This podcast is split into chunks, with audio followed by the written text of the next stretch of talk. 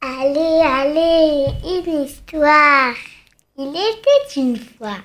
Bonjour à tous, bonjour chers petits amis. Aujourd'hui, une émission complètement inédite puisque nous allons revisiter un conte très connu, Les trois petits cochons et le loup, le loup végétarien, d'après une histoire de Joël Descoef. Mais aussi parce que nous allons le dire avec Samuel. Bonjour, je m'appelle Samuel et j'ai 9 ans et je suis en CM1. Samuel, tu n'es pas venu seul. Ah non, je suis venue avec ma maman. Bonjour Carole. Bonjour. Bien Carole, nous allons nous amuser à dire cette histoire complètement décalée, tous les trois. Parfait. Alors, l'histoire, on la connaît, hein, les trois petits cochons avec le loup. Bon, alors on a les trois petits cochons, ils ont bâti leur maison comme convenu, une en paille, une en bois, une en brique, ça on connaît, c'est fait. Bon, maintenant, il y a le loup. Alors, le loup arrive.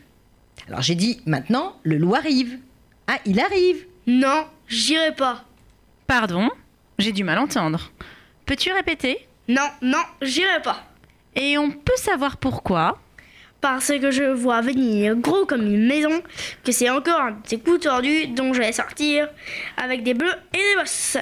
Moi, te faire des coups tordus Jamais de la vie. Ah bon Tu m'as déjà fait manger une grand-mère toute vieille alors qu'elle a un petit chaperon rouge tout tendre. Mais tu ne pouvais pas manger le petit chaperon rouge, voyons. Et pourquoi ça, je vous prie Mais, mais euh, parce que dans mon histoire, tu devais manger la grand-mère, et puis c'est tout. Ah, facile Et le jour où tu m'as ouvert le ventre, hein, pour y mettre plein de cailloux et me balancer à la flotte, hein, j'aurais pu mourir. Je me demande même comment je fais pour m'en sortir. Là, c'est normal, tu avais mangé les sept chevreaux.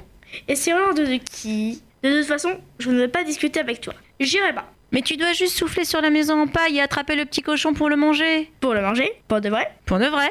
Alors, le loup souffla, comme il est dit dans l'histoire, sur la maison en paille. Et la maison s'envola.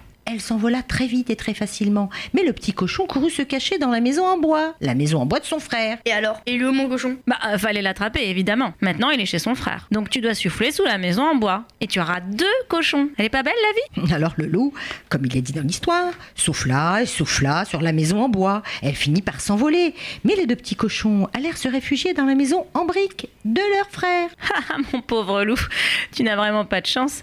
Laisser filer deux magnifiques petits cochons si dodus, c'est tout toi, ça.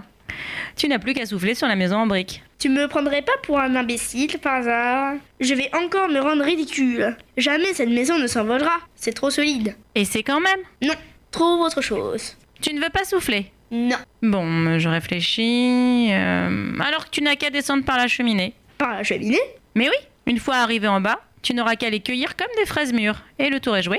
Y a pas d'arnaque. Pas d'arnaque. Promis, juré, craché. Alors, pas d'arnaque, le loup grimpa sur le toit de la maison et commença sa descente tout doucement, tout doucement. Mais il sentit tout à coup comme une vapeur chaude aromatisée aux choux, poireaux, carottes. Et cette vapeur montait, montait vers lui.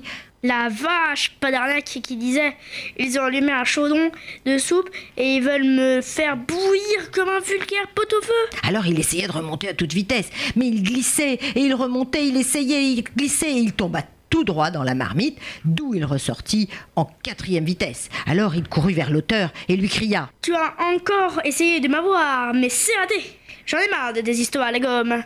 Regarde les rigoler comme des tordus. C'est fini. Plus jamais tu ne pourras faire appel à moi. Trouve-toi un autre pigeon. À partir d'aujourd'hui, je ne mangerai plus jamais de cochon, ni de chevreau, et encore moins de grand-mère. Et voilà comment le loup devint végétarien. Bah oui, je vais cultiver des carottes. Les trois petits cochons et le loup, le loup devenu végétarien, une jolie histoire, revisitée, complètement décalée. On s'est bien amusé. Au Oui. revoir Carole. Au revoir. Au revoir. revoir,